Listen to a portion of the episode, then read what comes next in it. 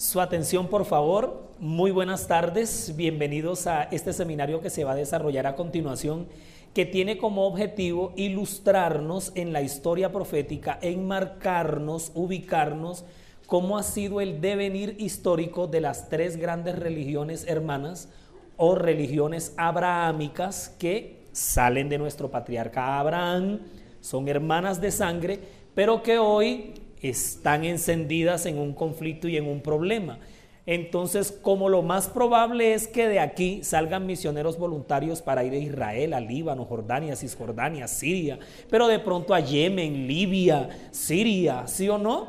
Entonces uno dice, uy, ¿cómo es la cosa? Entonces vamos a tener aquí más o menos como un mini curso de cómo es Irak. sí, Irán. También, ¿será que Irán? Claro que Irán. Iremos. Entonces estos 60 minutos va a ser como una clase intensiva. Supongamos que el avión nos está esperando ahorita a las 6 de la tarde. Entonces nos vamos Bogotá-Madrid y de Madrid vamos a ir a Turquía, otros se irán a Irak. Entonces, antes de eso, estos 60 minutos nos van a ayudar para condensarnos y sumergirnos en una historia que es bastante fascinante e interesante. Vamos entonces, sí señor, espérenme un momentico que acá, ¿qué pasó? Ah, listo, no, después de la oración. Entonces voy a pedirles el favor que tengamos la amabilidad de colocarnos de pie y vamos a pedir la dirección del Espíritu Santo, porque esto es asunto de salvación, de salvación para muchas almas que están regadas en cada una de estas religiones y de muchos cuerpos religiosos y confesionales. Oremos. Señor Dios Todopoderoso, en esta noche estamos reunidos, en esta tarde estamos reunidos aquí en este salón, congregados, Señor, en el marco de este evento que está sensibilizando nuestro espíritu, toca nuestra mente y nuestro corazón y de manera directa recibimos ese llamado de llevar tu mensaje a muchos territorios no penetrados y no alcanzados que viven situaciones complejas como los territorios que vamos a estudiar a continuación. Permítenos que con la sabiduría de tu Espíritu Santo tengamos claridad entendimiento y podamos llevar ese hilo conductor que nos llevará a orientarnos por muchas regiones, desiertos, dunas, tundras. Atravesaremos tormentas de arena, viajes de caravanas en camello, patriarcados, califatos, una cantidad de sociedades que se levantaron en este planeta bajo la marca de las religiones y que tú, a la en absoluto control y soberanía de los hilos históricos de este planeta, sabes muy bien lo que está pasando y cómo ha de terminar. Permítenos ilustrarnos, crecer y aprender y sobre todo sentir una vez más que hay un mundo que nos necesita y que este mensaje necesita llegar a unas latitudes donde todavía el nombre de Jesús resulta extraño para muchos de sus habitantes. En tus manos quedamos, Señor, permítenos crecer en el conocimiento que nos llevará a la vida eterna. En el nombre de Jesús. Amén. Tengan la amabilidad de tomar asiento. Muy bien, les estamos saludando en estos, en estos momentos desde Bogotá, en la capital del hermoso país de Colombia, en el marco de un congreso fascinante que es el Congreso de GYC. Estamos reunidos aquí en esta tarde para recibir prácticamente una cátedra Vamos a recibir un seminario bien llevado, que ha tenido un, peso investigativo, con una gestión documental bastante tesa, bastante profunda, y que nos va a servir a nosotros a crecer en el conocimiento del devenir histórico de los pueblos que han sido marcados por, por ese código de la religión, de esa relación del hombre con lo sagrado, del hombre con el ser superior, con el ser supremo, con nuestro Dios, que es el que, ha, el que nos ha puesto en este escenario mundial y que hoy por hoy, en el año en el que estamos, 2022, en el que se está grabando esta, esta conferencia, este seminario, estamos definitivamente en una intersección bastante compleja y necesitamos conocerla porque volvemos a repetir, ya lo habíamos dicho antes de esta grabación, es muy probable que la voluntad de Dios nos lleve a alguno de los territorios que aquí vamos a mencionar. Y que también nos veamos sumergidos en muchas de las situaciones que aquí vamos a repasar. Entonces, por lo pronto, vamos a abrir la Biblia, la palabra de Dios, en un capítulo que a mí me fascina, Génesis 10, la genealogía de las naciones. Y vamos a ubicarnos en estos momentos aquí en esta ilustración que vamos a tener delante de nosotros, porque esta historia va a empezar aquí. Esta historia empieza en estos escenarios. Muy bien. Ustedes saben muy bien, mis queridos, y los que no sabían vamos a enterarnos, cuando el arca de Noé se posa en el monte Ararat, debemos tener en cuenta que el monte Ararat es un macizo montañoso. Eso es una cadena, es una cordillera. Nosotros siempre que nos dicen el monte Ararat nos imaginamos allá como el cerro de Monserrate. No, el monte Ararat es una cadena montañosa con nieves perpetuas en su superficie. Es decir, cuando el arca de Noé se posa, se poses en un glacial. El monte Ararat queda en lo que hoy conocemos como el país de Turquía. Ahorita cuando vayamos a hacer un viaje turístico allá, vamos a conocer el monte Ararat y vamos a decir, ve, mira, aquí fue donde se posó el arca de Noé. El monte Ararat queda en el actual país de Turquía, en fronteras con unas naciones como lo son Armenia y la antigua Anatolia, para que nos vayamos ubicando. Estamos en el corazón del oriente o del, cercano, del lejano oriente, desde aquí, desde donde estamos. Entonces, ¿qué pasa? Como ellos, allá tenemos la antigua Anatolia allá arriba, por allá arribita está el monte Ararat. Cuando Noé sale con su esposa, sus tres hijos y las esposas de sus tres hijos, tenemos a ocho habitantes, ocho seres humanos, quienes van a ser la primera familia o el primer tronco familiar postdiluviano a partir del cual se va a poblar este planeta. Ellos vienen con la religión antidiluviana, la religión patriarcal, la que vienen recibiendo de Adán. Acuérdense que entre Adán y Noé hay nueve generaciones antidiluvianas. Ellos reciben la orden de nuestro Dios de multiplicarse y de volver a poblar la tierra. Entonces, a partir de ellos van a venir una cantidad de líneas genealógicas, cepas, clanes, tribus, van a ser la sociedad más adelante. Pero a medida que ellos van bajando, del monte, ellos van haciendo lo que conocemos como los primeros asentamientos, los primeros asentamientos humanos. Este es el nacimiento de la civilización. De Turquía nacen dos ríos madres, que son el Tigris y el Éufrates. Y ellos van a bajar, ellos nacen en la falda del monte, ellos van a, bajar, van a atravesar todo lo que conocemos la Mesopotamia, se va a llamar Mesopotamia porque la tierra que quede entre esos dos ríos, Tigris y Éufrates, se conoce como la tierra entre los dos ríos. Eso es lo que significa o traduce la palabra Mesopotamia. A la Mesopotamia la bautizaron así los griegos que le pusieron el nombre a todo, a los planetas, a los días de la semana, a, todo. Ellos, ellos bautizaron en este mundo todo con los nombres. Entonces, ellos se van a unir en un solo brazo y van a desembocar en una cosa que se llama el Golfo Pérsico. Entonces, ya que estamos hablando de Irak e Irán. Bien, entonces, en ese escenario van a nacer las primeras civilizaciones. Del hijo de Noé, Sem, va a nacer una línea llamada los semitas. De Can van a nacer otra línea que son los camitas. Y de Jafet, a que no adivinan quién, quiénes van a venir. Los jafetitas o jaféticos se les llama así. Entonces, cada uno de ellos van a dar origen a tres bloques familiares mundiales. De los semitas más adelante, pero estamos hablando de muchos años, no fue que al día siguiente tuvieron dos hijos y ya se llamaban así, no. Son con el pasar de los siglos, ellos fueron creando. De los semitas van a venir los judíos y los árabes. Van a venir de ellos. Ellos van a ser semitas. Vienen de ese mismo tronco. De Can van a venir lo que son los pueblos del África. Can era moreno y era alegre, todo guapachoso. De ahí van a venir. De, un descendiente de él es que va a venir la raza negra. Que tanto preguntan que la raza negra de dónde viene. Va a venir de, un camita, va a venir de él. Pero y les repito, eso va a ser mucho después. Cuando se, cuando se dé la gran dispersión de la Torre de Babel, donde el ser humano llega a todos los rincones del planeta. De Jafet van a venir los jafetitas, que son los pueblos indoeuropeos o los indoiranios. Se dice que más del 60% del planeta fue poblado por los jafetitas. Muy bien. Entonces, ellos van bajando del arca, ellos tienen que estar en el arca mucho tiempo. O sea, el arca fue el hotel para ellos mucho tiempo. No fue que ellos dijeron, ay, salimos del arca, poblemos la tierra, qué chévere, qué bonito, usted ubíquese allá. No, eso llevó mucho tiempo. Aquí es donde vienen los procesos adaptativos del ser humano, a, adaptarse al nuevo clima, a la flora que encuentran. Acuérdense que después del diluvio, ¿cómo quedó el planeta? Muy diferente a como ellos lo veían. Es más, hubo un proceso traumático de adaptación. Ellos vivieron incluso un duelo.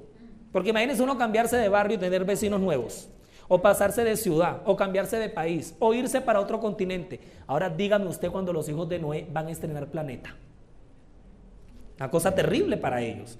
Entonces ellos a medida que se van desprendiendo del arca, van creando nuevas formas de vida que el medio les exigió que fueran formando. Esto no fue de la noche a la mañana.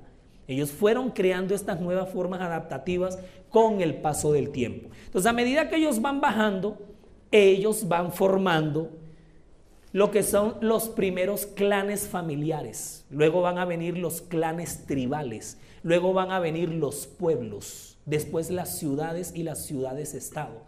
Y las ciudades-estado van a conformar una cosa que nosotros llamamos la civilización. Por eso es que las primeras civilizaciones del planeta Tierra se dan en la Mesopotamia y luego por allá en otra, en otra latitud que va a ser Egipto. De Egipto va a salir de un camita, va a venir de la línea de Cam. Muy bien, los cusitas y toda esta gente que son morenos, los madianitas, bueno, esos son pueblos, pueblos y pueblos. Entonces, ¿qué es lo que ocurre? Como ellos se van reproduciendo, entonces ellos se van a ir organizando en muchos lugares. La primera civilización de la humanidad que va a venir por la mezcla entre semitas, jafetitas, porque ellos se van a mezclar entre ellos, va a ser la civilización de los sumerios. Los sumerios es la primera civilización de la humanidad. Esa gente fueron unos tesos, ellos se inventaron todo los principios del álgebra, de la matemática, de, absolutamente todo. Van a descubrir la rueda, van a trabajar el barro, la cerámica, la arquitectura, los sumerios. Ellos van a hacer una mezcla entre semitas, camitas y jafetitas. Entonces, es un sumerio descendiente de Cam el que va a formar en la llanura de Sinar, en la tierra de Babel, el primer imperio que conocemos en la historia de humanidad, que va a ser Babilonia y ahí van a crear la ciudad y la torre de Babel. ¿Dónde está pasando todo eso? En la Mesopotamia. O sea, esta es la esquina del movimiento en el planeta. Todo lo demás está deshabitado, porque es que la especie humana está concentrada ahí, entre el Tigris y el Éufrates. Los hijos de Noé van a ir fundando ciudades, como algunas que ustedes están viendo aquí, que son bien antiguas. Vea, ciudades viejas que hay en este planeta está Eridú, Enkidu, Ebla, que la Biblia menciona porque la Biblia es una fuente de riqueza arqueológica impresionante y sin precedentes. Por eso es que cuando van a empezar las excavaciones en el siglo XVIII con Napoleón Bonaparte y la Revolución Francesa, la brújula para ellos en gran parte fue la Biblia.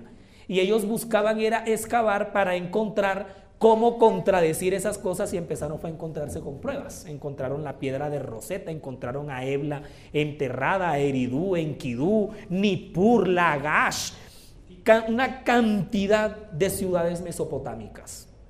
Bueno, esta gente rebelde, porque ustedes saben que traemos la línea de la simiente del bien y del mal, esta gente rebelde lo que va a hacer es una torre para salvaguardarse de un posible cataclismo, que va a ser el que fue el diluvio, y también para explicar científicamente el diluvio. Además, la Torre de Babel fue el primer proyecto de globalización que va a tener la historia de la humanidad porque ellos hicieron un proyecto central, se aglomeraron. Y acuérdense que Dios había dado la orden de qué? De esparcirse. Pero estos rebeldes lo que hicieron fue empezar a aglutinarse en un solo lugar. Y como a ellos sus planes no los va a detener nadie, ¿qué hace el Señor? Los visita, confunde sus lenguas y ¿qué hace? Los esparce. Entonces aquí es donde tenemos el nacimiento de las familias lingüísticas. Aquí van a nacer las lenguas madres, las semíticas, las camíticas, las jaféticas, y como ellos van a seguir reproduciéndose, van a, esas lenguas madres les van a salir hijos, nietos, bisnietas, tataranietas y una cantidad de lenguas habidas y por haber. Entonces, como aquí toda esta gente lo que hace es esparcirse, en Génesis 10 usted encuentra cómo ellos se empezaron a llamar y en dónde se empezaron a ubicar. Muy bien. Entonces, cuando ellos salen de la torre de Babel, hay un descendiente de Jafet que es mogol, y de Mogol, de ahí va a venir Madai, por eso aquí es donde vamos a tener los antiguos, las primeras cepas de los rusos, de los, de los ucranianos, de los iranios. O sea, Génesis 10, para mí ese capítulo es una tesis en la palabra de Dios. Una cosa impresionante, tiene una riqueza informativa para entender el rompecabezas de la familia mundial actual. Es un descendiente de Jafet, Mogol, quienes van a cruzar con toda su cepa y toda su estirpe las islas que nosotros encontramos en el Pacífico y se tornan en el estrecho de Bering que llega a Norteamérica y así es como el hombre llega a América. Esto lo hizo el hombre a patica, nadando y como pudo. Es así como ellos se esparcen. Entonces, mientras todo esto se está desarrollando aquí, en el continente americano se está desarrollando toda una gran civilización precolombina. La conocemos precolombina porque es antes de Colón. Y cuando Colón llega aquí, se encuentra con semejante civilización que se ha formado, mientras que toda esta gente se está formando aquí. Doctor, está pidiendo la palabra y yo se la voy a dar, ¿sí? No una pregunta. Ok. Of course. Sí, van a ser los mogoles polinesios, los aleutéricos. Esos son familias y familias y familias. Muy bien. Eh, sí, es que prácticamente el hombre asiático es el que llega aquí. Ahora acuérdate que los jafetitas son los pueblos indoeuropeos. Muy bien, los indoiranios. El hombre que pobla América, que llega aquí, que pisa América, en su gran mayoría es asiático. Lo que pasa es que aquí tenemos que entender una cosa, y por eso es que hoy nosotros decimos, bueno, cuando nos dicen árabes, nosotros nos dispersamos y no sabemos exactamente dónde ubicarnos. Lo que pasa es que un pueblo nunca se va a formar de una sola cepa un pueblo se va a formar de varios grupos migratorios que llegan, se asientan, montan una tienda, pero siempre hay una cepa que es mayor. Por ejemplo, América tiene tres raíces. ¿Cuáles son? La europea, que nos llegó por, por conquista. Muy bien, la europea. ¿Cuál otra? Nos llegó por la esclavitud. La africana y la criolla, la autóctona, la indígena. Nosotros somos el resultado de tres familias, de tres raíces. Y eso es una mezcolanza grande porque cuando llegó lo europeo, llegó lo clásico, el piano. Pero cuando llegó lo africano, llegó la sabrosura, el tambor, el animismo. Y de golpe se encontró con el mundo americano que tenía lo autóctono y lo tradicional, entonces tenemos las gaitas. Ahora te puedes imaginar toda la mezcla que se dio ahí con toda esta gente. Entonces, hay un descendiente de Zen, un, descendiente de Zen que se llama Joktan. Entonces, los camitas se van desplazando, se van, se van, se van reproduciendo, pero Joktan, que es semita, acuérdese bien, los que traen la línea, la, la línea de la descendencia de la bendición, Joktan se va a ubicar en lo que conocemos en la península arábiga. Entonces aquí vamos a tener a los joctanitas. Yes. Y por allá los semitas se van a, ir ubicando en todos esos lugares que nos, en la Mesopotamia. La península arábiga queda un poco más abajo. Bueno, en América, lo que pasa es que en América por todos estos años nadie va a saber que eso existe. Muy bien. Entonces, y por allá los egipcios, estos son los imperios duros, las civilizaciones duras. Entonces, Joctán, ¿qué hace? él empieza a reproducirse, a tener hijos e hijas como loco, porque esta gente tenía un poder fértil. Qué gente tan fértil en la vida, oiga. Esta gente sí se reproducía, pero una cosa impresionante. Es que se dice que para los tiempos del diluvio nosotros teníamos miles de millones de habitantes en este planeta. O sea, la pérdida fue astronómica. Esta gente gozaba de una fertilidad impresionante y a medida que nosotros echamos más para atrás, nos acercamos más a la perfección del hombre donde su anatomía y su fisiología era un poco más fuerte. Ahora, acuérdese que ellos por genética están más cercanos a nuestros primeros padres que comieron del fruto de la vida, del árbol de la vida. Entonces tenían una carga, por eso vivían un poco más, eran un poco más longevos que en comparación del tiempo moderno. Entonces resulta que Joktan se va a desarrollar aquí. Aquí vamos a tener a los primeros árabes. Árabes porque están en la península arábiga, enfrente del mar Arábigo. Árabe es todo lo que es desierto. Ara. Todo lo que tiene la palabra ara es desierto. Menos los supermercados, esto no vayan a creer que eso tiene algo. Yo no sé si un árabe es dueño de eso. ¿Sí? Pero todo lo que es árido, arar, ararar, todo eso nos viene del desierto. Resulta que más allá arriba hay un semita que está viviendo en una ciudad recalcitrantemente pagana y con quien Dios tiene que hacer un pacto porque ordenó el paganismo, se los traga a todos. Ur de los caldeos. Ur está en el corazón de Babilonia. Es una ciudad absolutamente pagana y Dios tiene que sacar a Abraham de ahí, porque con Abraham van a ser benditas todas las naciones. Dios le dice a Abraham, ponte a contar las estrellas en el cielo. Y él empieza a contar las estrellas, pero cuando llega a la número 100 se pierde.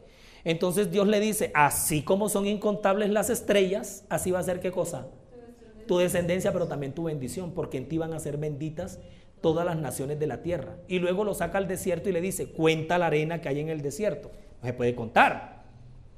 Acuérdense que en Abraham no solamente va a haber una descendencia prolífica, sino que también hay una bendición. Nunca nos desconectemos de la bendición que hay para los descendientes de Abraham. Eso es clave en lo que estamos viendo en estos momentos. Eso es clave. Pero entonces resulta que Abraham tiene la promesa de multiplicarse, pero hay un pequeñito problema con su multiplicación, oiga, ¿cuál es? El hombre no tiene hijos. Y encima de todo eso, lo que era causal de, de, de, de en ese momento de oprobio y de vergüenza, eh, Sara no puede darle hijos y ya estaban llegando a una edad bastante considerable, 100 años y 90. Entonces es Sara la que se fragua un plan. Y este plan nos va a costar bastante. Por eso ahora que a medida que vayamos eh, adentrándonos más y concluyendo, vamos a tener aquí bien completo cómo es toda la vuelta en este mundo. Ellos tenían, eh, porque Abraham era un hombre hacendado, Abraham tenía plata. Cuando Abraham sale de los caldeos, y sale una caravana con él y un montón de gente. Él tiene empleados, siervas, y entre esas siervas, él tiene a una que la esposa es la que arma la película en la cabeza. Ella es la que arma el plan. Entonces ella dice, yo voy a buscar entre estas siervas cuál podría caer con mi esposo. Imagínate, y él es el latifundista, él es el mayordomo de toda esa gente. Y ella encuentra a quién. ¿Ustedes recuerdan?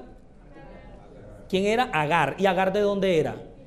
Egipcia. Y los egipcios son descendientes de Can. ¿Se acuerdan? Eh, eh, eh, ella es cusita. ¿Ustedes se acuerdan que una vez que hubo una hambruna, Abraham fue con Sara que la hizo pasar como su hermana? Bueno, se dice que ahí fue donde ellos toman a Agar como sierva. Ella es egipcia, es una morenaza, mejor dicho, y entonces ella dice, esta es.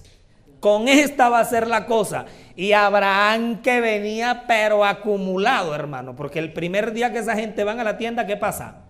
¡Pum! De una vez. Quedó embarazada Agar. ¿Queda embarazada de quién? ¿Cómo se llama el muchacho? Sí. Bueno, entonces tenemos aquí a un descendiente semita, pero haciendo conexión con una camita. ¿Bien? ¿Qué tenía que haber hecho Abraham? ¿Qué tenía que haber hecho? Confiar y qué más? Esperar hasta que la promesa se cumpliera. Porque Dios iba a cumplir. Pero cuando ellos hacen esto, por eso la diferencia entre Ismael, entre Ismael e Isaac, que pone, que pone iracundos a los musulmanes. Porque Ismael va a ser, Isaac va a ser hijo después de la circuncisión. Ismael no es hijo en la circuncisión. Si notan ese detallito pequeñito, pero entonces, ¿qué es lo que pasa? Nace Ismael, bueno, el hijo de papá, mi primogénito, yo te amo, yo te quiero, me lo siento en las piernas, voy y le enseño con los rebaños lo que él va a heredar. Y por allá cuando el muchacho está llegando como a los 10, 12 años, ¿qué ocurre? Sara queda embarazada. Y hasta se ríe cuando escucha la noticia. Y le ponen al hijo risa, Dios me hizo reír. Entonces Ismael, que ya es mayorcito, pónganse en lugar de un adolescente cuando tiene un hermanito. Es duro para un adolescente tener un hermano en su edad de adolescencia. Por eso es que lo, que se recomienda es que los hijos se tengan en fila, que por lo menos se lleven dos años de diferencia. Porque cuando un muchacho que ya es adolescente y si acaso es más entrado en años, ya tener que lidiar con un hermanito le es más pesado. Entonces Isaac fue el dolor de cabeza para Ismael. Eso fue el dolor de cabeza. Entonces ellos empezaron a pelear. Ismael le hizo un bullying a Isaac. Eso fue una cosa impresionante. Y luego fueron las dos mujeres las que empezaron a pelear. ¿Usted sabe lo que es tener dos esposas en su casa? No, usted no sabe porque usted no ha tenido dos esposas en su casa. Usted no sabe cómo es esa situación. Entonces la una le hablaba a la otra, no me le pegue al niño, no me lo regañe, me le baje la voz. No, a mí no me hable así, no, pero hagamos el favor, respéteme, que yo soy la esposa de Abraham. Sí, pero usted era estéril. Sí, pero usted, usted era la sierva. Sí, pero yo le di el primer hijo. Sí, pero usted es una esclava. Bueno, ¿y qué? Y yo soy negra. Yo, bueno, ¿y qué? Esa cosa fue una lora tan grande. ¿Qué, ¿Qué tuvo que hacer Abraham al final? ¿Qué tuvo que haber hecho? No, eso fue una situación insostenible. Miren, yo les voy a decir una cosa. Yo ante todo lo que soy es maestro. Y lo mío es la pedagogía de la Biblia. A mí me ha tocado enseñarle Biblia a niños y adolescentes. Y yo no me puedo poner aquí acartonado a contarles las historias bíblicas. Resulta que los novelones que encontramos en la Biblia son las mismas cosas que pasan hoy en día. Es lo mismo. Tú en la Biblia encuentras infidelidad, el niño que era pobre y ella era rica. Tú, tú lo encuentras ahí. Por eso es que hoy la gente dice que la religión se copia del secularismo. Yo pienso que es lo contrario. El secularismo tomó patrones de lo sagrado. Lo mismo que esta mañana me preguntaban por la música. Lo mismo en la historia pasó con la música. ¿Quién se copió de quién? Porque los percusionistas rockeros empezaron a encontrar en el gospel y en la música sacra patrones que incorporaron en su música. ¿Qué fue primero, lo sacro o lo profano? ¿Qué existió primero? Ah, el profano para poder profanar se tuvo que haber basado en lo que existía primero. Lo mismo va a ocurrir aquí. Toda esa cantidad de cosas que nosotros vemos hoy lo encontramos en la Biblia, porque es que yo siempre he manejado un refrán muy filosófico. El mundo es mundo desde que es mundo. Qué chévere, ¿sí o no? Desde que el mundo existe es mundo y las cosas pasan igual. Entonces ellos tienen que partir y que no hay nada nuevo debajo del sol. Entonces, ¿qué es lo que hace Abraham? En un burro montan a Agar. ¿Qué es lo que hace Abraham? En un burro montan a Agar, él le da una porción de agua, le da una porción de comida y de bebida y los mandan al desierto con su hijo, con su hijo de 13 años, a morir al desierto, porque es que desterrarse al era un destierro, era para morirse. Entonces, cuando ellos están por allá en una zona que la Biblia le llama el desierto de Ashur, Resulta que ya se les acaba la ración de comida, se acaba todo. Agar se va despreciada. Yo le hice un favor a él, me ha dañado mi orgullo de mujer. Esa mujer se ve mal, se va mal. Y usted sabe que el orgullo pasa en las generaciones, pero el orgullo no pasa. Siempre se va a recordar y los pueblos van a recordar su orgullo herido. Siempre. Mira cómo se siente México al lado de Estados Unidos. Cómo se siente Polonia al lado de Rusia cuando una nación crece y pudo haber crecido más que otra, ella va a sentir ese orgullo y ese ego herido siempre. Y esta mujer se va y encuentra un lugar y es Dios el que le dice, porque ella busca el camino a Egipto. Agar se va con su hija buscando el lugar donde nació. Y es Yahvé nuestro Dios el que le dice a Agar, no temas porque en este hijo está la bendición. Y en este hijo van a ser benditas las naciones, porque acuérdate que él trae un derecho que viene de la sangre. Y al papá se le prometió y él entra dentro de la herencia y de la promesa. Incluso es el mismo Dios el que dice que Ismael va a tener 12 hijos, que van a ser 12 príncipes. Y señores, y que la bendición de Dios va a estar con él. Entonces, como él se está muriendo, porque el niño se está muriendo, bueno, ya no era un niño, porque Ismael tenía como 13 años, resulta que ella le pide al Señor que no los deje morir, que se acuerda de la promesa que Él le hizo. Y es cuando la Biblia nos dice de golpe, todo eso está en el Génesis, yo aquí no me estoy inventando nada.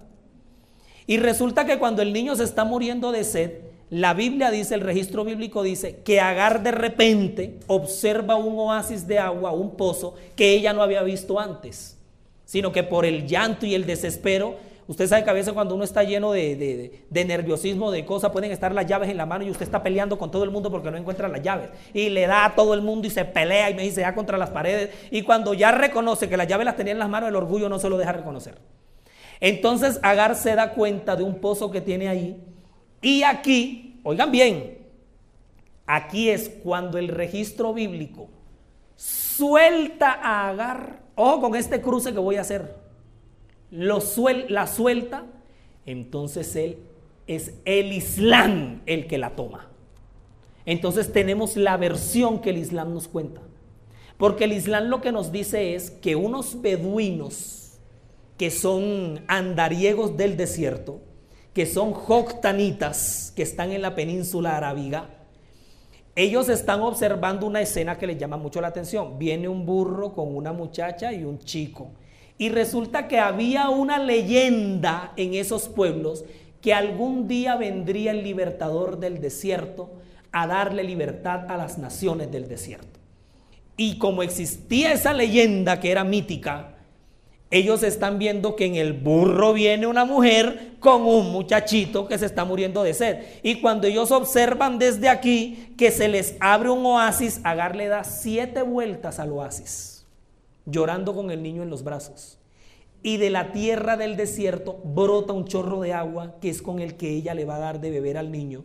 Y cuando los beduinos están viendo semejante escena, adivinen qué se, qué se, imaginan los beduinos.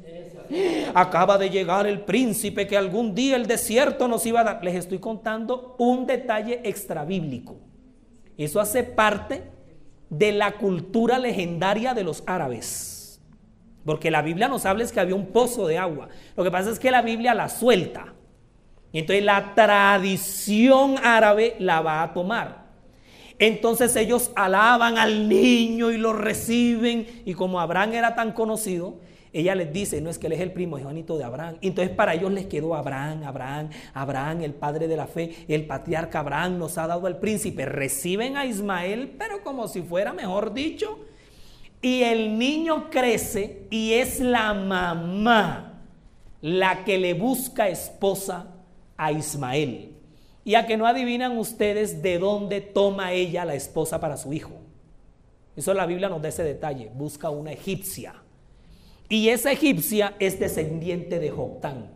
Joctán es descendiente de Sem. O sea, dos líneas semitas se encuentran. Porque ustedes saben que nos podemos separar. Podemos votar un hijo. Podemos negar la familia. Pero la sangre llama. Y aquí se juntaron muchos años después. ¿Y qué creen ustedes? Se cumple lo que el Señor dijo en Génesis. Ismael va a tener 12 hijos que van a ser 12 príncipes, a los que se les van a llamar en lenguaje árabe emires. Y lo que ellos funden se le va a llamar emiratos. Y a Ismael, porque estos emires, ellos van a, seguir poblando toda la península arábiga que Joctán había empezado a poblar años antes. Es decir, la descendencia de Ismael le va a dar un plus a los árabes. Ellos se van a repoblar todavía más. Y en la península arábiga se va a desarrollar toda la civilización árabe ismaelita, de Ismael. Y van a pasar muchos años. Y ustedes van a encontrar que la Biblia habla de ismaelitas por muchos lugares, por muchas partes que eran comerciantes, que andaban en caravanas con camellos, que ellos vendían textiles, telas y que eran muy adinerados. Siempre en los versículos donde aparecen se les relaciona con el comercio. Entonces ellos van a crear rutas comerciales. Bueno, pónganle la pausa aquí a los árabes porque ellos se están desarrollando. Vámonos ahora, ¿qué pasó con Isaac? Porque esto es lo que ocurre con él. Bien, entonces resulta que allá arriba, Isaac, que es semita de pura cepa, hijo de Abraham, pero Ismael también es hijo de Abraham. Y los árabes van a ser semitas de pura cepa, no soltemos a esas dos familias. Entonces, ¿qué es lo que ocurre con Isaac? Isaac va a hacer lo que los semitas saben hacer, reproducirse. ¿Con quién se casa Isaac? Con Rebeca. ¿Y van a tener a quiénes? A Jacob y a Esaú. Muy bien. De Jacob, ¿quiénes van a venir? No, y este sí que hizo el papel, hermano, porque se buscó cuatro mujeres, este hombre atrevido, yo no sé. ¿Cómo hizo? Jacob, de quien va a salir el pueblo de Israel, ¿con cuántas tribus? Doce. ¿Cuántos hijos tuvo Ismael? también tuvo doce. Y a partir de, las 12, de los doce príncipes ismaelitas se va a levantar toda esa civilización arábiga. Y a partir de los doce hijos de Jacob se va a levantar el pueblo de Israel. Entonces ahora vamos a tener dos pueblos milenarios desarrollándose a la par. Porque allá en la Mesopotamia, allá arriba van a estar los descendientes de Isaac, los israelitas. Y acá abajo vamos a tener a los árabes. Resulta que los árabes van a ser politeístas, ellos van a tener una cantidad de religiones, van a, creer, a, creer mucho, a crear en muchos dioses. Pero ustedes se acuerdan el lugar donde Agar le dio siete vueltas al oasis? ¿Se acuerdan? ¿Se acuerdan que dice la tradición que brotó agua y que le dio al príncipe? A que no adivinan ustedes los árabes en ese oasis que van a construir en agradecimiento al Dios de los cielos van a crear el principal santuario o el principal templo de los árabes que queda en una ciudad que más adelante se va a llamar la Meca. ¿Y la Meca queda en qué país? En Arabia Saudita. Muy bien. Pero esto, estoy hablando de muchos siglos que pasan. O sea, más adelante. Y resulta que ese templo sagrado, a ellos les van a llamar la Kaaba. Y en los tiempos en que se cumplían las siete vueltas de Agar, ellos van a celebrar esa fiesta ceremonial dándole siete vueltas a la Kaaba. Que eso es más o menos en nuestro mes de julio-agosto, que hoy en día le llaman Ramadán. Y usted ve a los musulmanes dando en el mes del Ramadán, el mes del ayuno, las siete vueltas a la Kaaba, que es ese templo grande, cuadrado que tú ves ahí, que está en la Meca, Arabia Saudita, y que añísimos antes, miles de años antes, fue donde Agar le dio las siete vueltas al oasis. ¿Cómo ven la historia? ¿Cómo la vamos armando ahí? Para que vayamos teniendo un ovelino de cómo es todo esto. Por si algún día de esto nos vamos a ir a predicar el mensaje adventista a la Meca. ¿Listo? Entonces resulta que allá arriba se están desarrollando los israelitas con su santuario también. Se van a la esclavitud egipcia. Cuando ellos salen de la esclavitud egipcia, 430 años, ¿a dónde los lleva el Señor a ubicarlos geográficamente? A la, bueno, por el desierto los atraviesa, pero ¿a dónde los iba a ubicar? O sea, ¿a dónde Dios iba a meter a su pueblo? Mira que Dios no tiene, o por lo menos la Biblia no registra una interacción directa de Dios con los árabes. Y acuérdate que la Biblia es la historia del pueblo de Dios. O sea, la relación directa que Dios tiene es con Israel. Ese es su pueblo. Entonces, Él los mete en la tierra prometida, que es la tierra de Canaán, que es una masa territorial inmensa. Pero resulta que en la tierra de Canaán había muchas tribus invasoras. Sí, estaban los amorreos, los hebeos, los jebuseos, que eran hijos de toda esta gente que hablamos al principio, cuando se reprodujeron. Pero Dios mismo iba a limpiar esa tierra. Resulta que ellos entran y toman a Canaán, ¿cierto? Está el, el gobierno de los jueces y los profetas. Pero después los israelitas se envalentonaron, hicieron un sindicato y pidieron rey. Muy bien y se lo exigieron a qué sacerdote. ¿Ustedes se acuerdan quién era? Samuel. Entonces, ¿qué hace Samuel? En contra de su voluntad. Y que Dios les había dicho, no hay necesidad de rey, porque Israel lo que está pidiendo es una monarquía. Y lo que Dios tenía como sistema de gobierno era la teocracia. Es decir, ¿quién era el rey en Israel? Dios. ¿Quién era el máximo gobernante en Israel? Dios. ¿Y cuál era la constitución política de Israel? La Torá, la Biblia. O sea, el libro de Levítico era la constitución. Allí estaban todos los códigos penales, judiciales, todo lo que usted encontrara. ¿Sí? Iba, iba, o sea, el, el pensamiento de Dios para Israel era un gobierno teocrático, donde Dios los iba a bendecir abundantemente porque la tierra prometida era la tierra prometida. O sea, sea, la visión de Dios con Israel era que Israel fuera la superpotencia del planeta. Eso está en la mente de ellos. Pero ¿qué hicieron estos muérganos? Rechazaron la teocracia. ¿Y qué pidieron? Pidieron un rey, un sistema de gobierno llamado monarquía. ¿Y por qué pidieron monarquía? Porque ellos observaban que las demás naciones, imagínate cómo vivían los emires en Arabia, cómo vivían los sultanes en la Arabia.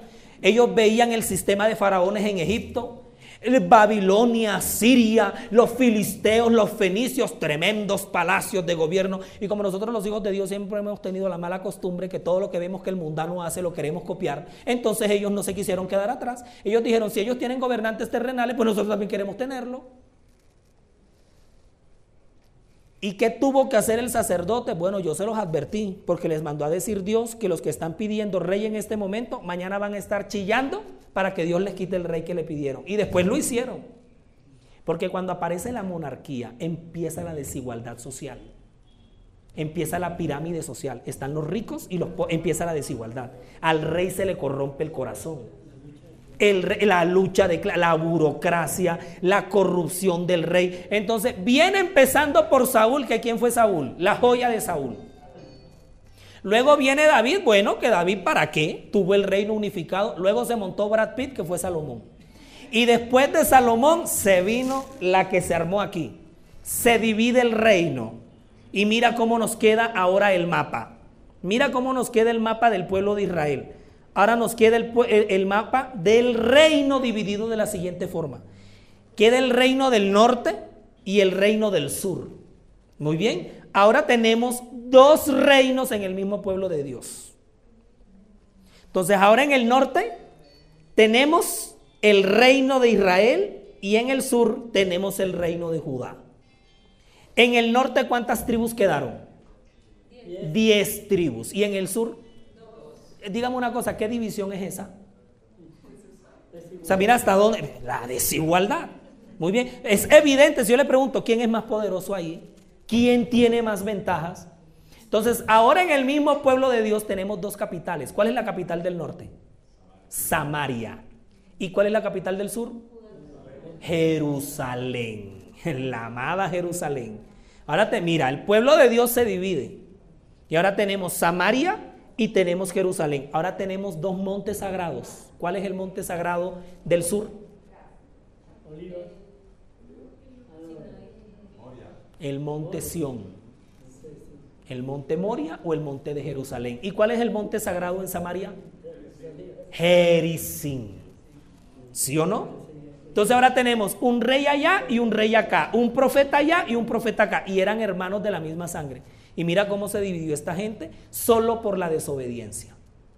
Y empezaron unas guerras civiles y territoriales. O sea, es que esta gente, yo no sé qué les pasó, ellos como pueblo de Dios hicieron una cosa tan terrible, porque ¿cómo es el pueblo dividido? Es débil. Y esa debilidad la aprovecharon los vecinos, porque los vecinos decían, esos israelitas sí son bobos, teniendo una tierra que fluye leche y miel, que tienen un Dios que es capaz de derramar todas las plagas que sean con tal, no tienen ni ejército, porque ellos no tenían ejército, porque Dios les dijo que no era con espada ni con ejército, que Él era el que los iba a defender. Y vienen estos y se dividen de esa forma. Y empieza un conflicto entre ellos, porque ahora en el reino de Judá, que tenemos a los judíos, con capital en Jerusalén, con el templo que les hace Salomón en Jerusalén. Entonces ahora estos no gustan de aquellos. ¿Ustedes se acuerdan que cuando vino Jesús, él encontró un conflicto entre los judíos y los samaritanos? ¿Por qué creen que Jesús creó una parábola llamada el buen samaritano? ¿Ustedes se acuerdan un día que Jesús llegó al pozo de Jacob con sed y se encontró con cierta mujer? ¿De dónde era esa cierta mujer? ¿Y qué hace Jesús con esta mujer? Le dice, ay, tengo sed, dame de beber. ¿Y qué le dice la mujer samaritana? Pero como tú, oye, pues, como tú siendo judío me pides a mi agua que yo soy samaritana si los judíos y los samaritanos no nos gustamos? Y de hecho, la samaritana le pregunta, Señor, ya que tú eres el Mesías y te he reconocido, sácame de una duda. ¿Dónde es que debemos adorar? ¿En Jericín o en Jerusalén? ¿Y qué le dice Jesús? Ni aquí ni allá, porque ya nada de esa cosa todo eso perdió su significado. Ahora es los adoradores en espíritu y en verdad. Cuando ellos se dividen, hay un reino de afuera que aprovecha la división y le dice, vamos a meternos ahí y vamos a saquear a esta gente. Los asirios, en cabeza de un rey llamado Senaquerib. Y Senaquerib era un bárbaro, ese sí era un sanguinario. Los asirios han sido de los pueblos más sanguinarios que ha tenido el planeta Tierra. Ellos llegaron al reino de Israel, no, este es el templo, vamos atrás. Ellos llegaron al reino de Israel arriba y cogieron a esos samaritanos y los mandaron a la porra. Todos esos israelitas quedaron regados. Eso ni se supo por dónde cogió la gente. O sea, el rey del norte, el reino del norte, se acabó. Y todos esos terrenos pasaron a ser terrenos vasallos de los asirios. Solamente que después vinieron otros y se quedaban con los terrenos de ellos. Pero nos quedaba el reino del sur, que eran los judíos. Si aquí se metieron los, samaritanos y los despedazaron, ¿Qué imperio se metió aquí y también los mandó a volar al éter? Los babilonios en cabeza de quién? De y Nabucodonosor sí, o sea, Babilonia sí era el imperio. O sea, los asirios eran unos bárbaros ahí que ellos llegaban y mataban, despedazaban, dejaban los escombros. En cambio, Babilonia tenía otro modo de gobernar. Babilonia convierte a los judíos en un estado vasallo, se los lleva 70 años los pone a estudiar para ellos, los pone a aprender la lengua de ellos y luego los mete a trabajar en las empresas de ellos. O sea, Babilonia era inteligente. Les pagaban el mínimo, les pagaban seguridad social, tenían comida y techo y ya. Así era como los babilonios colonizaban a sus naciones, a las que sometían con un colonialismo terrible. Pero se les acabó el baile, porque 70 años después llegan los medo-persas y ¿qué hicieron los medo-persas con Babilonia? La acabaron los invadieron, soltaron a los judíos y los judíos tuvieron el permiso de regresar en el año 457 con el decreto de Artajerjes. Tuvieron el permiso de regresar a qué? ¿A regresar a qué? A volver a Jerusalén, ¿sí o no? Imagínate, 70 años después que ellos no volvían a su tierra. Pero cuando ellos vuelven ahí, encuentran que los samaritanos también están intentando regresar y aquí empiezan asuntos de conflicto limítrofe. Por eso que yo prácticamente a esta tierra yo no le llamo tanto la tierra santa. Nosotros siempre decimos que la tierra santa, estas son las tierras bíblicas, pero santas. Y aquí lo que se libraron fueron léase un librazo espectacular, se llama Las grandes batallas de la Biblia. Léaselo, lo escribieron dos exministros de defensa israelíes. Y ellos describen cómo fue el sistema armamentista del ejército, el Ministerio de Defensa de Israel en estas épocas. Y la cosa eran unas cosas bárbaras, eran unas guerras terribles.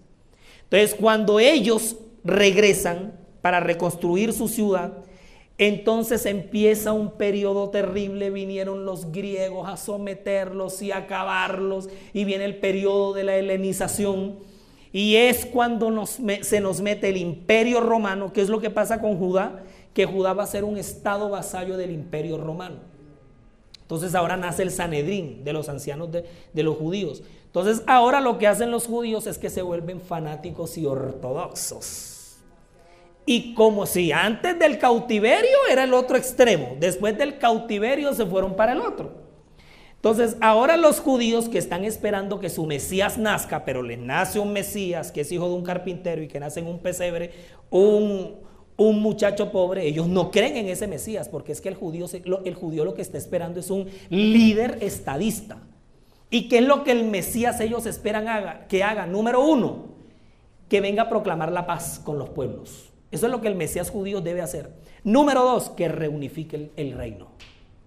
Y número tres, que les reconstruya el templo. Porque el templo para el judío, mi hermano, es entonces miren el templo cuando lo reconstruyen con, con ayuda de Herodes, mira el super templo que les queda. Una cosa impresionante. Pero la dicha no les duró mucho. Porque en el año 70 llegan las tropas del imperio romano y que en el año 70, ¿qué hacen los? Se viene la toma de Jerusalén, tumban el templo que lo único que queda es el muro occidental, que es a donde ellos van y lloran los, de, los vuelven, oye, a los judíos todo el mundo los ha echado. Qué cosa tan terrible. Los judíos errantes. Y ellos han buscado, mientras que los árabes recorren la seca y la meca, los judíos andan como errantes. Entonces ellos han buscado durante toda la historia dónde meterse y siempre han añorado volver a, sus, a su territorio. Porque todo el mundo los sacó de ahí. Los romanos fueron los primeros que los sacaron de ahí.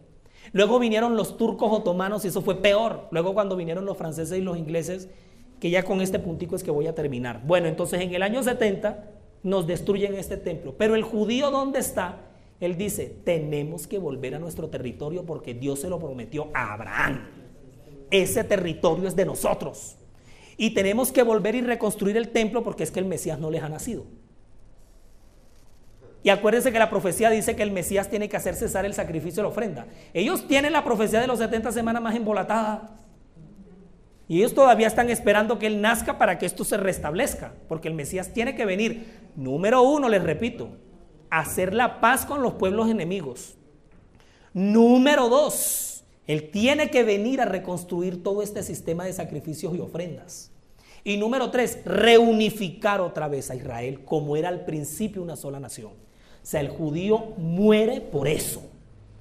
Y él está, el ortodoxo, ¿no? Porque ellos después tuvieron varias ramas. Pero aquí ocurre una cosa que, ay Señor, se nos complicó la historia aquí. Resulta que los judíos se van para todos lados y se meten, pero el judío donde está, él dice, tenemos que volver a Israel, algún día volveremos a Israel. Y el judío moribundo en su cama ya muriendo dice, yo me muero, me voy de este mundo, pero algún día el pueblo tiene que llegar allá y reconstruir el templo que los romanos nos votaron. Resulta que cuando el imperio romano cae en el 476, nos queda el imperio romano bizantino, que va hasta el 1440 y al imperio romano bizantino en 1440 lo tumban los turcos otomanos. ¿Por qué? Porque resulta que en el año 600, agárrense para lo que les voy a decir, agárrense por favor de la silla. mejor acuéstense porque la noticia va a estar bien tesa. Uy, vea, esta es judía. Bueno, entonces resulta que en el año 622 de nuestra era cristiana, el judío sigue de largo, porque para él antes y después de Cristo no existe. Resulta, mis queridos hermanos, que allá en un pueblo en Arabia, ¿se acuerdan que los musulmanes yo les dije que los habíamos dejado en, entre paréntesis? Bueno, ahora cojámoslos otra vez. Resulta que de una de las tantas tribus que salieron de los doce príncipes de Ismael, porque en Arabia, en Arabia sí hay tribus, hay tribu de cuanta cosa. Hay una en especial que es la tribu Coraishi, los Coraishitas. Y de la tribu Coraishita va a nacer un muchachito, también comerciante, vendedor de telas, muy temeroso del dios del desierto. Pero acuérdense que los árabes tenían muchos dioses, porque ellos eran politeístas. Resulta que en el año 622 es cuando Mahoma escucha una voz que le habla. Y él le dice, soy Alá, el Dios del desierto, el Dios de tu padre Abraham y te estoy llamando al oficio profético porque vamos a reclamar las tierras que le prometí a mi patriarca Abraham. Y aquí se, nos vino la buena. Porque entonces eh, aquí es donde nace el Islam. Mahoma va a, escribir un, va a escribir un libro sagrado que se llama el Corán. Islam significa sumisión. Y musulmán significa el que se somete a la voluntad de Alá. Entonces, ¿qué hace Mahoma? Él crea un ejército, porque estos sí arman ejército. Porque es que los descendientes de Joctán y de Ismaelita, esta gente sí son guerreros, ellos son pueblos guerreros. Entonces ellos dicen, tenemos que someter a la humanidad a la voluntad de Alá. Y tenemos que empezar primero por recuperar nuestros territorios. Por eso es que ellos forman una cosa que se llama el imperio turco otomano. Y ellos tumban al imperio romano. Fueron los únicos que pudieron acabarlos. Bueno, el imperio bizantino. Y ellos empiezan, la Biblia en las, en, las trompetas nos habla de Mahoma y los musulmanes. Y ellos empiezan, empieza una cosa que se llama la civilización y la invasión islámica, que es cuando nacen las cruzadas. ¿Qué son las cruzadas? Son unas expediciones militares que el Papa Urbano IX creó para refrenar el avance de los musulmanes. Porque los musulmanes adivinan por cuál tierra van principalmente. ¿Y por qué Israel? Porque resulta que al señor Mahoma, uy, que pasan una, por eso le digo que la historia profética del mundo es un novelón. Al señor Mahoma se le da por morir en Jerusalén. Él se va a Jerusalén a morir. Y aquí quiten el lugar santísimo, quítenla, porque aquí está el lugar santísimo. Había una piedra Acuérdense que los romanos tumbaron todo eso y eso era un terreno baldío. Y en esa piedra donde Mahoma va a agonizar, muere y la, y la tradición islámica dice que su espíritu voló al cielo. O sea, el cuerpo lo enterraron. Y en honor al profeta por haber muerto en la roca de la ascensión, en ese mismo predio que había estado destruido por los romanos, cuyo muro occidental judío está de pie, los musulmanes se les ocurre la genial idea de construir la tercera mezquita más importante del mundo. La primera está en la Meca, que es la. La segunda está en Medina o Yatrib, que es otra ciudad arábiga. Y la tercera está fuera de terreno árabe, está en Israel. Y ellos construyeron, dale Michael, que yo creo que ya es la última, ellos ahí, en pleno suelo judío en Jerusalén, construyeron la mezquita de la cúpula, que es esa cosa que usted ve ahí, y mire el muro aquí donde está. Entonces, si los israelitas, los judíos, la tienen clara, que ellos van a regresar a su pueblo, porque tienen que reconstruir su templo, porque esa tierra es de ellos. Entonces, ¿qué es lo que ocurre aquí? Cuando se nos vino la Segunda Guerra Mundial, los franceses y los ingleses, que eran los dueños del planeta, ellos cogieron un papel y un lápiz y se repartieron el mundo como les dio la gana. Ustedes saben que el que gana la guerra echa el cuento y hace lo que quiere. Entonces ellos dijeron, bueno, Francia, de aquí para allá es suyo. Inglaterra, de aquí para allá. Por eso ellos son los que van a crear la ONU, la UNICEF, los, los, los, eh, los acuerdos, los acuerdos de Oslo, los de Potsdam, la intifada de Balfour. Ellos son los que van a crear todo, pero para conveniencia de Dios. Entonces, ¿qué, ¿qué, dicen los franceses y los ingleses? Bueno, aquí está este punto. ¡Pum!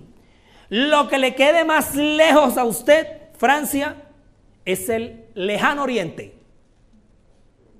Y lo que quede más cerca de usted, Inglaterra, es el cercano oriente.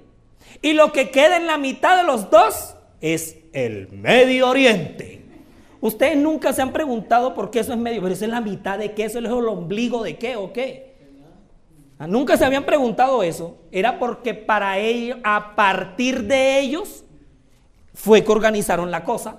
Ustedes saben que el que manda, manda, aunque mande mal. Y siempre los que han mandado, siempre han creído que son el ombligo del mundo y que todos los demás vivimos alquilados. Eso pasó con los griegos, con los persas, con los babilonios, con los incas, con los... Todo el mundo en algún momento se ha creído el centro del mundo y que nadie más existe. Entonces, cuentan el origen de las cosas es a partir de ellos. Entonces, ¿qué ocurrió? Cuando Hitler le hace lo que le hace a los judíos y esta pobre gente está buscando su país, ellos inventan una cosa que se llama la ONU. Y entonces la ONU por hacerse amigo de los dos, porque cuando estamos en campaña yo necesito que todo el mundo sea amigo mío. Ellos le dicen a los judíos, ay pobrecito, todo el mundo los ha echado de pobre de ustedes, pero no se preocupen niños, los vamos a devolver a su país. Ay, ¿eso qué significa? ¿Eso qué significa? Significa que ustedes pueden llegar a Israel y pueden tomar posesión de Jerusalén. Y los judíos habían estado esperando esa noticia por años. Y se arma la caravana y se van los judíos para Jerusalén. Pero por detrás de la puerta le dicen a los musulmanes, ustedes quieren un país para ustedes, ¿cierto? Pues les vamos a crear un país, se va a llamar Palestina. Porque Palestina se llama Palestina porque ustedes saben que una de las siete colinas de Roma es la colina palatina. Y este territorio está muy cercano de esa colina. Es decir, a dos pueblos les hacen la misma promesa. Y como ya los musulmanes habitaban ahí, porque ellos ya habitaban ahí, acuérdense que los que no estaban eran los judíos. Un día de repente llegan los judíos con todos los motetes y pum, pum, pum, buenos días. Ay, ¿quiénes son ustedes los judíos? Ay, ¿ustedes qué están haciendo aquí? Pues que venimos a nuestra casa. Ay, ¿eso cómo así? ¿Por qué? Sí, porque la ONU nos dio el permiso y aquí está el permiso. Ah, pero a nosotros también. O sea, pasa lo mismo que pasa en una venta de piratería de una urbanización pirata. O sea, le venden el mismo apartamento a usted que le venden a otro y van los dos dueños con las llaves a reclamar. Y aquí se nos formó el conflicto palestino-israelí. Ese conflicto fue armado. Ese conflicto fue. Por eso ahora ya te estás imaginando lo que es ir a ser misionero en un territorio de esos. Porque aquí el conflicto, el trasfondo no es solamente político. Aquí el conflicto es religioso. Entonces los musulmanes le dicen a la ONU, porque además de eso la ONU estaba recién creada y estaba mandando y dando órdenes así. Entonces le dice que, que nosotros tenemos que recibir a quién, perdón, a los judíos. ¿Y eh, quién los sacó a ellos de aquí? Los romanos. ¿Y, quién los iba matando? Los europeos. ¿Y quiénes los iban aniquilando? No, Hitler y los nazis. ¿Y nosotros qué? Nosotros qué velas tenemos en ese entierro. Nosotros esos, platos rotos, esos platos nosotros no los rompimos. ¿Por qué tenemos que ser nosotros los que paguemos con esto? Entonces los pusieron a matarse. Porque el judío, ¿qué es lo que pretende? Tengo que entrar a la ciudad capital de mi reino, porque este es el reino de Yahvé, el reino del Señor, porque hijos de Abraham somos. Pero ¿qué dice el musulmán? Esta tierra es de nosotros, porque esta es la tierra del profeta. Y Alá la está reclamando porque hijos de Abraham somos. Mira, es que si la, la historia se devuelve, yo cojo un palo y acabo a Abraham por lo que hizo. Dice que padre de la fe y mira el chicharronazo que nos dejó. Porque nos dejó un conflicto milenario. Si esa mujer nos espera a que a Sara quede embarazada, nada de esto pasa. Nada de esto pasa. Es que nadie sabe lo que pasa cuando tiene un hijo por fuera del matrimonio. Empieza un conflicto terrible. No, y si fuera uno con una sola, pero y si son dos con otra y un tercero con la otra, y aquí viene, cuando vienen los asuntos de las herencias, entonces ellos son dos hermanitos que se están peleando la misma herencia.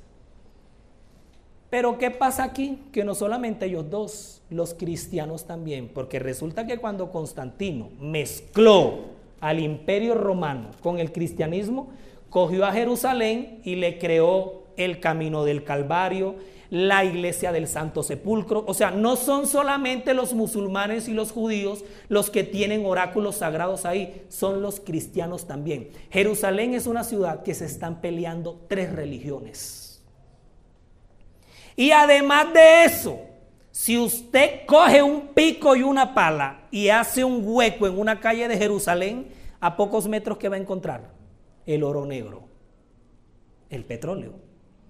Entonces, cuando el petróleo se metió aquí, peor que peor. Porque entonces ahora, entra un componente más agravante para toda esta situación. Entonces tenemos a tres religiones que son hermanas, porque es que los cristianos vienen de Abraham también, porque Jesús es descendiente de Abraham. Ellos son tres hermanos con la misma sangre y con la misma promesa, y que miren cómo se encuentran estos tres hermanos aquí. Ahora, la cosa en estos días se está agravando fuertemente, ¿saben por qué? Porque ya los judíos en el conteo del tiempo, el hermano que cuenta los calendarios que me parece muy interesante, Ahora, nosotros sabemos que no hay profecía de tiempo para el final. O sea, no nos pongamos a contar ni a descifrar porque, pero en el conteo que ellos llevan entre caraítas y ortodoxos, ellos ya están sacando que el Mesías tiene que aparecer en los próximos años. Y por eso es que empezaron incluso hasta llevar vacas rojas para Jerusalén, porque van a empezar el sistema de sacrificios otra vez.